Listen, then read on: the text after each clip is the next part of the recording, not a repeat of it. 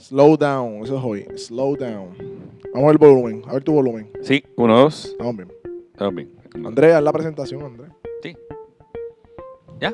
Estamos ready. Buenos días. Bienvenido a Despierta Perspectiva. Mi nombre es Andrés Laraconte, junto a mi amigo y hermano Víctor Mateo. Víctor, Hoy vamos a hablar cómo entender y leer la Biblia. Capítulo 11. Ahí, ahora sí. ahora sí. Estás dormido, Andrés. No, dije Despierta Perspectiva Estás dormido. porque mi querido amigo y hermano Víctor eh, se le ocurrió la brillante idea ajá. de volver a la, a la temporada 1 de levantarnos a las seis y pico de la mañana aquí hora de Puerto Rico No fue mi idea. para, para la primera temporada, no, hoy sí, para poder hacer el episodio de perspectiva. Así que si nos ven slow motion o lento, es porque estamos levantándonos. Pero tú me dijiste que querías hacerlo temprano porque tú vas a hacer ejercicio. Habla- Háblanos un poquito a la gente de tu dieta, de tu dieta keto. Eh, hoy comiste revoltillos sin carbohidratos, ¿verdad? Sin pan, sin nada. Y tu outfit eh, fitness, ¿qué vas a hacer hoy? ¿Tú vas a hacer ejercicio? Luego, pues, sí, este, este, Hay Como- personas que como- puedan necesitar ayuda no, fitness. Tú como estás persona, fitness. ¿verdad? Que creyente, Ajá. nosotros creemos que nosotros debemos de cuidar lo que comemos Ajá. y también ejercitarnos. O sea, eh, ser vegano. caminar. Ser vegano. No, no, no, yo no dije eso.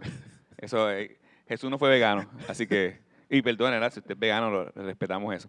Pero el punto es que eh, Víctor se comió un payasito temprano hoy y Ah. Tratar de, de decirme cosas a mí, pero tranquilo. ¿Cómo tú haces la, la dieta keto esa? Enseñar a la gente. Para más información puede accesar www.keto.com. Vamos, vamos a algo más importante. Eh, hablando de, de alimentos, Ajá, ajá. ¡Oh! ¡Qué ¡Oh! transición, mi hermano! Ni yo lo había pensado. ¡Qué La la transición! hablando de alimentos. Eh, queremos hablar hoy de cómo conocer o interpretar o leer la palabra de Dios. Eso y hace. la Biblia nos muestra que no solo de pan vive el hombre, sino de toda palabra que sale de, de la boca de Dios. Y por esa razón estamos hablando que para todo ser humano, el respirar no es suficiente y el comer no es suficiente. Tenemos que ir a la palabra. A la palabra. Y, y este episodio nos vamos a hablar de cómo se compone la Biblia específicamente, la historia, o por qué es la palabra de Dios. Eso tenemos ya un episodio, temporada 1, episodio 9, que se llama La Biblia es la palabra de Dios. Ahí hablamos de su formación, entre otras cosas. Vamos a hablar de cómo podemos acercarnos a ella. Este, y algo bien importante que dijo el pastor Andrés es que la Biblia es nuestro alimento. Eso lo dice la palabra, la misma Biblia lo dice, que es nuestro alimento espiritual. Eh, y, y en ese sentido, Andrés, podemos comenzar diciendo qué no es la Biblia y qué es la Biblia. Sí, la Biblia no es eh, un libro común y corriente. Me explico. Es un libro, pero no es un libro común y corriente eh, por diferentes razones. Ah, lo que sí es la Biblia es la revelación de Dios dada a los hombres. Esa es la Biblia. Cómo Dios se da a conocer. Cómo Dios se da a conocer. De hecho, el Salmo 19 nos muestra que los cielos testifican la gloria de Dios, que anuncia que existe un Dios. Pero el mismo Salmo 19, más abajito, empieza a hablar de cómo ese Dios se da a conocer Ajá. Y se da a conocer por medio de su propia palabra. Es como si decir, Dios escribe un libro para que tú lo puedas conocer. Claro. Y, y- y es, bueno aclarar que no es también, ya dijiste que no es un libro común y corriente, pero también mucha gente ve la Biblia como un libro de reglas. Ujú. O sea, no, una un mapa para, para la vida, un libro de consejos eh, únicamente, No, para nada. este, un libro de alta moral que tiene que ver con la moral necesariamente y ya. Un libro de Este, fantasía, Que eso eh, na- dice la gente también, es algo que la gente se inventó. que se inventó. Este, cuando la Biblia lo que data son hechos históricos por testigos históricos eh, documentados. eh, de hecho, aunque no vamos a entrar en esos detalles, como dije al principio, tiene una evidencia más sólida de los libros antiguos que cualquier otro libro en el mundo. Eh, la Biblia tiene toda la evidencia eh, arqueológica para decir que lo que está allí es verdad. Y ahí viene un punto. Le dijiste que no es la Biblia, pero la Biblia es la verdad de Exacto. Dios. O sea, eh, Es, eh, eh, es inherente, ah, no contiene error, Ajá. todo lo que dice es cierto. Y lo que está diciendo Víctor, que nosotros no descansamos en eso, pero sí nos ayuda a ver la realidad de la Biblia son los datos arqueológicos, históricos y todo lo demás. De confiar en su de, contenido. confi- que- ajá, de confianza que nos hace ver la hermosura y la realidad que ya nosotros vemos claramente en la palabra. Y de manera general, Andrés, ¿cuál es el mensaje de la Biblia? O sea, podemos decir muchas cosas sobre eso, pero de manera general, de manera clara para los oyentes que, que, pues, que quizás digan, pues mira, yo quiero leer la Biblia, no sé de qué se trata, o personas que ya saben más o menos de qué se trata, o personas que creen que saben de qué se trata, eh, ¿cuál es la definición general de qué se trata la Biblia en general? Dos cosas. Cuando usted vea la Biblia, vea a Jesús, porque Jesús es el mensaje de la Biblia. Ok. Y cuando digo Jesús, hab- hablo de la, de la redención, del Muy bien. De pecados a través de la persona de Jesús. La, eh, la creación apuntaba a Jesús. Eh, todos los eventos en el Antiguo Testamento, los profetas, los salmos, la ley, que eso compone básicamente el Antiguo Testamento, apuntaba a la persona de Jesús y su, y su redención. Los evangelios apuntan a Jesús en la tierra y la iglesia apunta a, a- a que Jesús, a ser testigo de la obra de Jesús y a descansar en que Él regresará para darle final a toda esta realidad que nosotros vivimos, la, de, de castigar por siempre y para siempre a el enemigo que se llama Satanás y nosotros reinar con él por siempre y para siempre. Y eso fue lo que le dijo Jesús a los escribas y fariseos. Ujú. Ustedes escudriñan las escrituras buscando allí la vida eterna, pero ellas son las que dan testimonio, De o mí. sea, de mí. Y cuando Jesús resucita de camino de Maús, le dice a sus discípulos todo lo que las escrituras decía acerca de él, hablando de lo, ¿verdad? Lo- el- lo- el- la historia, los, profetas, los salmos, cómo apuntaba hacia la persona de Jesús. Y es, y es importante esto, Víctor, porque muchas religiones falsas y sectas utilizan también la Biblia. Ajá. Hay unas, unas que utilizan la Biblia con otros libros añadidos, pero eh, o versiones ex- exclusivas de un solo individuo, que eso es bien peligroso. Pero ah, dentro de todo lo que nosotros estamos tratando de llevar es que cuando nosotros veamos la Biblia, usted va a ver un hilo conductor Ajá. desde Génesis hasta Apocalipsis con el mismo mensaje. Y eso es lo extraordinario de la Biblia. Algo de lo no, divino. no voy a hablar de, de la que hay una autoría humana, que donde eh, Dios utiliza a hombres inspirados. Y la palabra inspirado no significa que de la nada me, me entró algo, sino que Dios habló, o sea, exhaló la palabra eh, original y le comunicó a estos individuos lo que ellos iban a, a decir. Y por eso es que tú ves lo impresionante de la Biblia. Y ahí viene la parte que dije que es un libro particular, eh, eh, diferente, porque 40 autores que no se conocían la mayoría de ellos, escribieron un mensaje relacionado al mensaje principal de la Biblia, que era la redención a través de Jesucristo. Y 800 años antes, tú ves profecías de después, cumplidas mil años después, Ajá. y tú ves todo alineado, apuntando y descansando en la persona más importante de la historia y del universo que se llama Jesucristo. Y que uno de los propósitos, como dijimos al principio, de la Biblia, que Dios nos permitió tener la Biblia, es que lo podamos conocer a Él. Eh, Dios se revela de manera general, como dijiste al principio, en la creación, pero de manera específica, ¿quién es Dios? Él se revela en las escrituras y de manera aún más específica dice que Él se revela en Jesús. Jesús es la imagen de Dios, es, es como eh, la, representación de Dios en la tierra, es la persona de Jesús. Eh, eh, dice que vimos su gloria en Juan, ¿verdad? Lleno de gracia y de verdad. Dice que nadie reveló al Padre, o que nadie ha visto al Padre, solamente el unigénito de Dios le ha dado a conocer, dice en Juan 1. Así que nos, la Biblia nos revela quién es Dios y ese carácter de Dios. Eso es uno de los propósitos. Otro también nos dice en la Biblia es cómo podemos ser salvos. Yo creo que el mensaje general de la Biblia es el mensaje de la redención, de cómo Dios nos salvó por medio de su Hijo y cómo ahora esperamos a esa promesa que su Hijo dio, eh, que fue prometido, lo vimos cumplido en la palabra y en la historia. Jesús dividió la historia literalmente en años antes y después. Y ahora luego de su ascensión y resurrección eh, tan evidente y contundente, esperamos su regreso y cómo la Biblia entonces enmarca toda la historia humana, desde el comienzo hasta su consumación cuando regrese en gloria. Ahí Y están los dos propósitos principales que acabo de decir Víctor. Primer propósito, conocer a Dios. La Biblia dice, si alguien me gloríe, se gloríe, que se gloríe en que me conoce.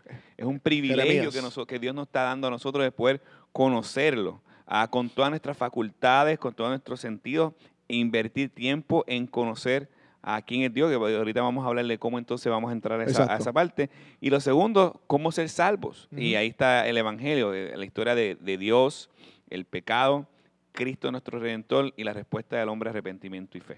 Sí, y una vez yo recuerdo un muchacho que, y de manera general, muchas personas se consideran cristianas, ya hablamos de esto en unos episodios pasados, y me dijo, yo creo en Dios, él me dijo. Y yo, ah, sí, ¿y tú has leído la Biblia? Me dice, no. Y yo, ¿cómo tú puedes confiar en un Dios que tú no conoces?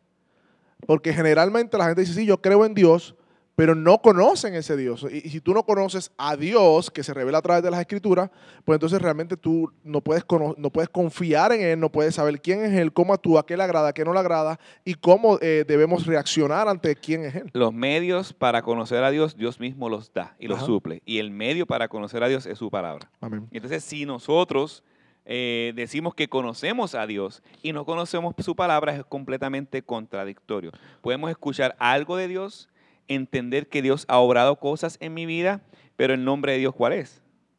¿qué- ¿Cuál es el propósito de ese Dios? Eh, ¿Cómo se revela Él? ¿Cuáles son sus atributos? Claro. Y ahí está entonces nuestro nuestra esfuerzo lógico. Hay un aspecto soberano, hay un aspecto ah, de fe dentro de todo, pero es una fe con razón. No es una fe ciega, es una fe con evidencia, una fe clara que se fortalece a medida que nosotros vamos conociendo quién es ese Dios. Amén. Y, y vam- vamos a ponerle que le damos una Biblia a una persona que nunca la ha leído. ¿Cómo podemos de manera general, eh, ya que hemos definido la Biblia, la importancia de la Biblia para el ser humano, eh, cómo podemos, cómo está organizada la Biblia de manera general? Quizás que la persona pueda entender su contenido, porque quizás la vea y se sienta abrumado y vea todos estos libros, 66 libros. ¡Wow! Mira, eso que tú hiciste está perfecto para comenzar. Ajá, Eh, el hermano Víctor abrió en la tabla de contenido. ajá. Y una persona que, que- porque la idea de este programa no es decir palabras de domingo, eh, "Mira, vamos a ver la soteriología, no, es simplemente ir de manera bien sencilla a que una persona que nunca eh, ha abierto la Biblia, a nosotros nos ha pasado, tenemos un hermano que me dice, bueno, yo, yo entiendo que Dios me salvó hace como 30 años, me, Ajá. dice él, pero ahora con nosotros, en un grupo que tenemos de hombres todos los lunes, ahora es que yo estoy abriendo la Biblia, Exacto. leyendo la Biblia. O sea, como él, hay muchos, y yo sé que, que tal vez tú puedas ser uno de ellos. Entonces, ¿qué nosotros recomendamos? Primeramente, si nunca has tenido familiaridad con la Biblia, pues trata de conocer un poco el orden. Consigue una lo primero. Ajá, lo- lógico, consigue una. No quiero entrar a las versiones, pero Ahorita, ahorita. ahorita entramos a las versiones. Consigue una Biblia, primer paso. Segundo paso, ah, eh, ve, ve a la tabla de contenido y va a ver todo el orden de la Biblia. Eh, muchas de las tablas de contenido están divididas en dos partes. ¿Cuál es eso? Viejo Testamento, los 66 libros está Viejo Testamento ¿Antiguo? y Nuevo Testamento o Antiguo Testamento y Nuevo, y Nuevo Testamento. Y eso básicamente tiene que ver con ah, antes de Cristo y después del ministerio de, De la aparición de, la física. aparición física de Cristo hasta el libro de Apocalipsis, que es un libro eh, eh, es profético dentro de todo eso. Claro, y de manera general está, está organizada en, en el Antiguo y Nuevo, como dijo Andrés, eh, y vemos que eh, la Biblia en el Antiguo Testamento es como Dios, de manera, ¿verdad? No vamos a entrar en todos los detalles, cómo Dios se revela al hombre desde la creación, cómo crea en Génesis al hombre, y la Biblia se desarrolla a partir de Génesis 3.15, o sea, primero el hombre peca contra Dios santo, eh, y es destituido del jardín del Edén, eso está en Génesis, pero en Génesis 3.15 Dios le da una promesa al hombre y le dice que de la simiente de la mujer, o sea, que vendrá un descendiente de la mujer, un ser humano que va a venir y le va a aplastar la cabeza a la serpiente, que es Satanás, que es el enemigo, que es, que, ¿verdad? el diablo, lo que sea. Pero esa promesa se desarrolla a través de toda la Biblia. Y, el Antiguo Testamento, de manera general, es como Dios forma a un pueblo del cual iba a traer a Jesús, ¿verdad? Para que en el tiempo preciso, como dice Gálata, naciera de mujer y viniera a morir por los pecados y llevar la culpa por los pecados para que todo aquel que en él crea no se pierda y tenga vida eterna. Así que el Antiguo Testamento, de forma general, los primeros cinco libros, es como Dios crea, escoge un pueblo, eh, unos hombres, de donde esos hombres, eh, Abraham, sale el pueblo de Israel, como ¿verdad? ese pueblo de Israel se forma en Egipto, es librado por Moisés, de manera general. Y luego vemos la historia de cómo conquistan la tierra prometida y cómo vemos eh, los reyes y todo lo demás, hasta eh, que vemos después luego los profetas. Esos profetas estuvieron inmersos en la historia de Israel y advertían a- al pueblo de Israel acerca de las leyes que Dios había establecido, que son los diez mandamientos. Eh, y de manera general el Antiguo Testamento nos muestra, y yo creo que este es el mensaje del Antiguo Testamento, número uno, que Dios es santo, número dos, que, Dios que el hombre es pecador y que lo que vemos un- una y otra vez en el Antiguo Testamento, que nunca pudo el hombre lograr alcanzar la meta gloriosa de acercarse a Dios por sus propios méritos. Eh, eh, eh, y si tú terminas el Antiguo Testamento, que en uno de los últimos libros, en el orden ¿verdad? cronológico, es el libro de la, ya cuando está reconstruyendo después del regreso de, de Babilonia, este, Nemías. Nemías está frustrado y dice, Señor, hemos hecho todo, reconstruimos y vemos que el pueblo nuevamente peca contra ti. Y hay una desesperanza porque el hombre no alcanzó, como dice Romano, la gloria de Dios o el estándar de Dios. Y por eso el Nuevo Testamento entonces es como Dios envía a su Hijo, que ya está planificado desde el Antiguo Testamento, eh, para salvar y cumplir, por decirlo de esa manera, ese estándar que ningún hombre pudo cumplir. Exactamente. Y entonces, El Nuevo Testamento, el Nuevo Testamento entonces es la historia de la vida, la, inicia con la vida, la- el nacimiento, la vida, la muerte y la, y la resurrección y la ascensión de Jesucristo, con todas las implicaciones que eso tiene que ver, el justo por lo injusto a fin de llevarnos a Dios, y sucesivamente entonces inicia lo que él establece- establecería como sería su iglesia, donde la iglesia representaría ese nuevo pueblo de Dios, donde Él reinaría espiritualmente por medio de su Espíritu Santo. Ah, y ahí vemos entonces la historia del libro de la iglesia, que es el libro de Hechos. Y vemos cómo la iglesia se fue esparciendo para su propósito principal, que no es eh, comer popcorn, que no es eh, comodidades, sino es ser testigos a las naciones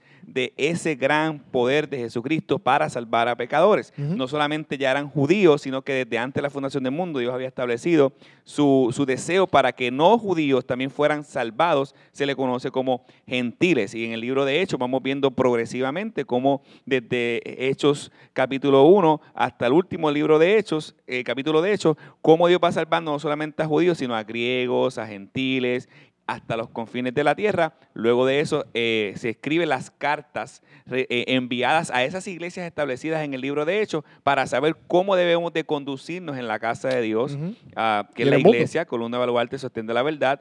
Y luego se nos eh, termina con un libro que se llama el libro de Apocalipsis, donde hay cosas que van, unas cartas dirigidas a, a unas iglesias en aquel entonces con implicaciones inmediatas en aquel entonces, pero también con implicaciones Futuro. para nosotros hoy en día futuras, ah, donde vemos el regreso triunfante de nuestro amado Señor Jesucristo. Y así como los profetas del Antiguo Testamento le enseñaban la ley al pueblo de Israel y les decía cómo debían conducirse, así las cartas son eso mismo. Nos explican el, los el evangelio de nuestro Señor Jesucristo. Eh, y para, de manera resumida, el evangelio, que lo hemos hablado yo creo que en todos los podcasts, es el hecho de que ninguno de nosotros puede alcanzar a Dios por sus propios méritos eh, y necesitábamos un Salvador y Dios nos envió un Salvador en Cristo Jesús. Que Él mismo, siendo Dios, se encarnó y cumplió la ley que en el Antiguo Testamento no pudo cumplir el pueblo de Israel para poder este, eh, establecer una relación entre Dios y el hombre a través de esa mediación. Así que Dios es nuestro- Jesús es nuestro mediador. Y por eso es que la Biblia nos enseña que Jesús es el nuevo y verdadero Israel. Exacto. Y a la misma vez también nos enseña que la iglesia se une a ese nuevo y verdadero Israel en Cristo, no a un pueblo étnico, sino un- una iglesia de toda lengua, toda nación, todo, todo, todo pueblo que adore a Dios. Y lo, algo que tú dijiste que es bien importante. Los profetas Antiguo Testamento, los apóstoles en el Nuevo Testamento, Claro. dieron la- Dios les dio la autoridad para escribir de parte de Dios. Ajá. Es ahí más adelante que se cierra la Biblia como la palabra infalible, inherente, que nos, Dios nos la dio a nosotros para saber cómo conducirnos y glorificarle a Él en la tierra mientras Él regresa como iglesia de Jesucristo. Y es importante eso porque no podemos sacar el punto de que la Biblia, el canon, el, recopilado de los libros ya está cerrado, ya Dios no habla por otro medio que no sea la palabra de Dios. Dios puede, por circunstancias, traer pensamientos, eh, tal vez eh, utilizar a algún tipo de personas o experiencias en el sentido de que, que tal vez pues, me pueda llamar la atención, pero esto va a terminar en la palabra. Sí. Aquí termina, porque aquí empieza. Aquí empieza. Dios no te va a decir nada que contradiga, que contradiga la palabra. Dios no te va a llevar a otro lugar que no sea a su propia palabra, porque si no se puede contradecir. Y Dios no se contradice. Amén. Y en ese sentido, ya que explicamos el Antiguo Testamento de manera general, de manera general también el Nuevo Testamento, la persona sigue con este libro en su mano, Andrés, y dice, pues, ¿cómo me acerco a la Biblia? Sí. Hay, hay una, hay- yo creo que hay por lo menos tres cosas que podemos decir eh, o, o re- o ayudar a la gente para cómo acercarse, cómo puede leer la Biblia. En ese Oye, sentido. sí, antes de decir esas tres cosas, yo pienso que es importante eh, con estos cinco puntos, cómo conocer la Biblia. Y ahí entonces, dentro de ese punto, cómo vamos a leerla. Ajá. ¿Cómo la podemos conocer la Biblia? Escucha, escucha la Biblia, lee la Biblia, estudia la Biblia, memoriza la Biblia, medita en la Biblia. Ok. Escuchar la Biblia, estamos hablando de eh, congregarte, ser parte de una comunidad de fe, escuchar la predicación bíblica basada en su palabra, es un punto bien, bien importante, escuchar predicaciones en la semana. Ah, o hay Biblias que vienen en audio, para mí las puedes escuchar. Escucharla. La fe viene por el oír y el oír por la palabra de Dios.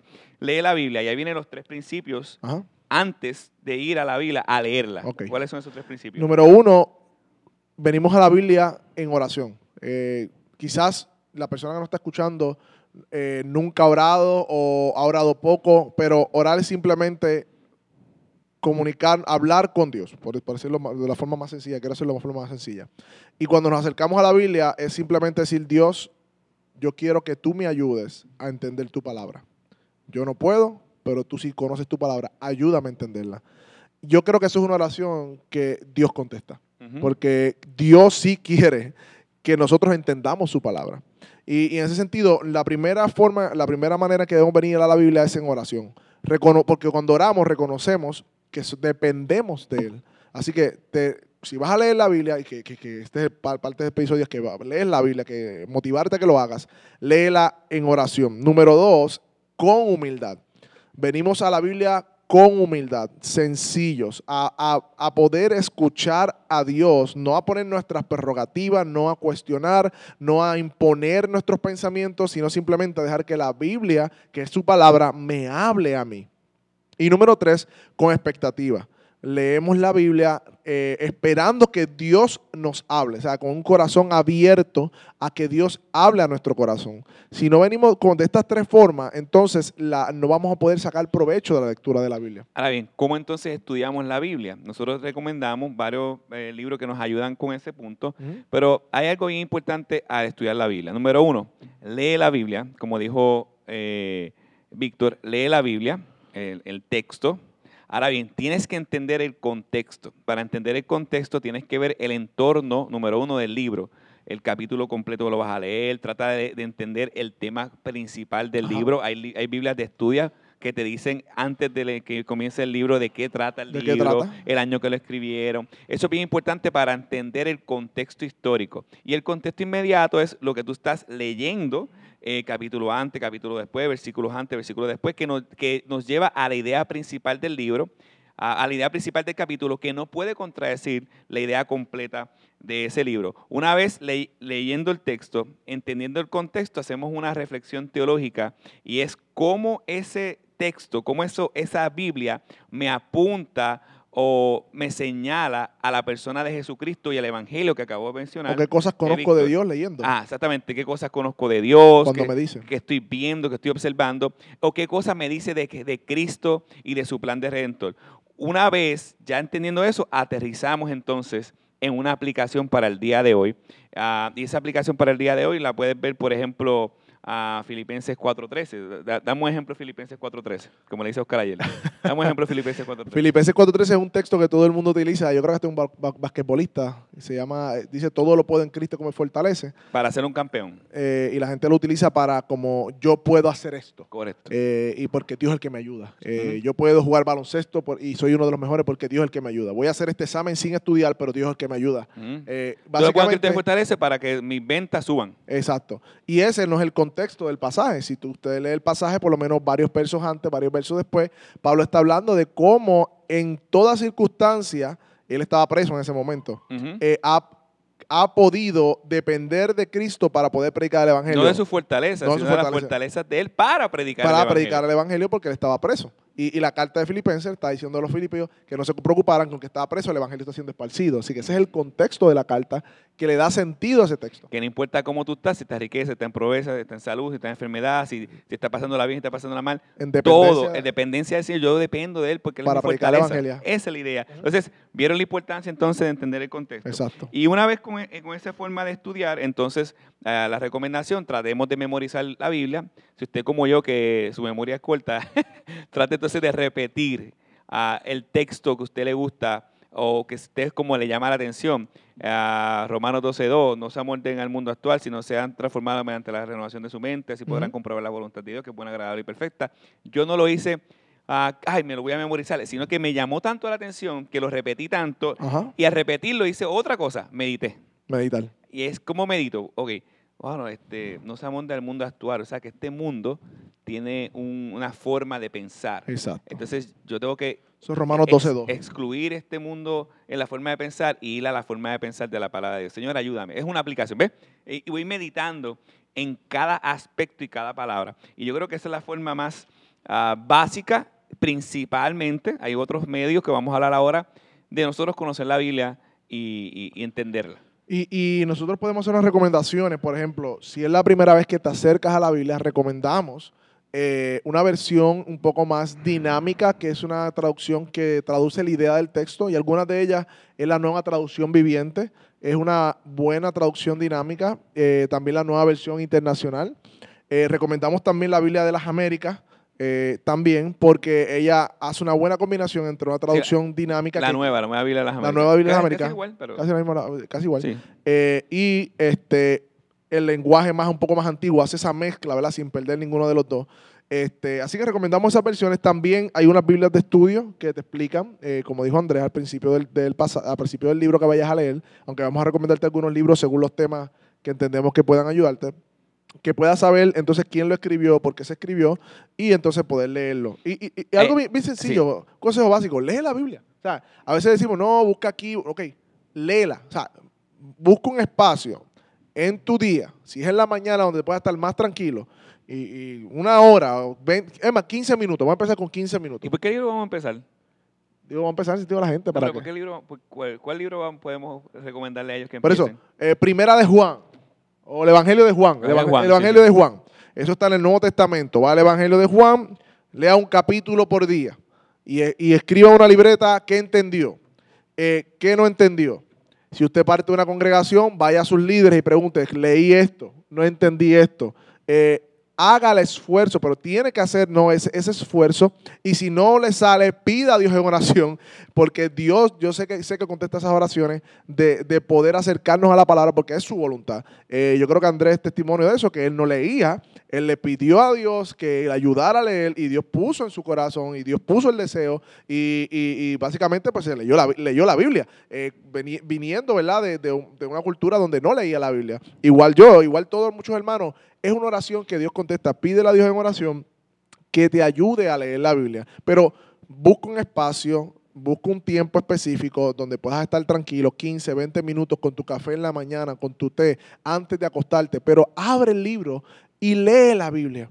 Y ya de ahí en adelante, entonces puedes, ir aplicando poco a poco todo lo que estamos hablando aquí acerca de quizás buscar un libro adicional que te ayude a entenderla, acerca de buscar un comentario. Pero lo primordial es que tú abras la Biblia y, Y, y, leas. un punto importante, los comentarios eh, no son la palabra de Dios. Nos ayudan a entender la palabra de Dios, pero no podemos descansar eh, en eso. Los comentarios no son infalibles. En ese sentido, son infalibles porque son escritos por hombres eh, como nosotros. Pero la Biblia en sí misma sí es infalible, sí es inherente, sí es perfecta, sí es justa, sí es santa. Y ahí nosotros podemos entonces ir a la palabra de Dios y simplemente leer. Y los comentarios, ya una vez nosotros haber leído eh, la Biblia, pues yo considero que ahí entonces entramos al, al tema de los comentarios para buscar y enriquecer nuestra lectura. Y nada, ya que tenemos que terminar, Andrés, simplemente vamos a recomendar algunos libros rápidos que pueden comenzar a leer. Ya dijimos el Evangelio de Juan, eso está Eh, en el Nuevo eh, Testamento. Efesios, el libro de Efesios, el libro de Romanos, Romanos. que explica el Evangelio. Si eh, usted lleva tiempo en la cultura evangélica, por decir una manera, visita una iglesia, pero nunca se ha acercado a la Biblia, no sabe si es creyente, vaya a Primera de Juan.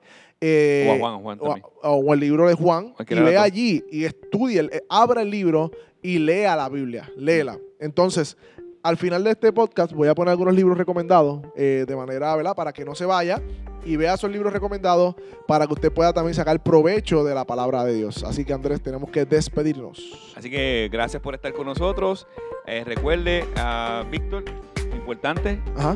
ah, te animo a que hagas la dieta keto porque tienes unas libritas de más. Así Episodio número 11 de Perspectiva. Hablamos. Víctor come. Santo. Quieto, ni quieto.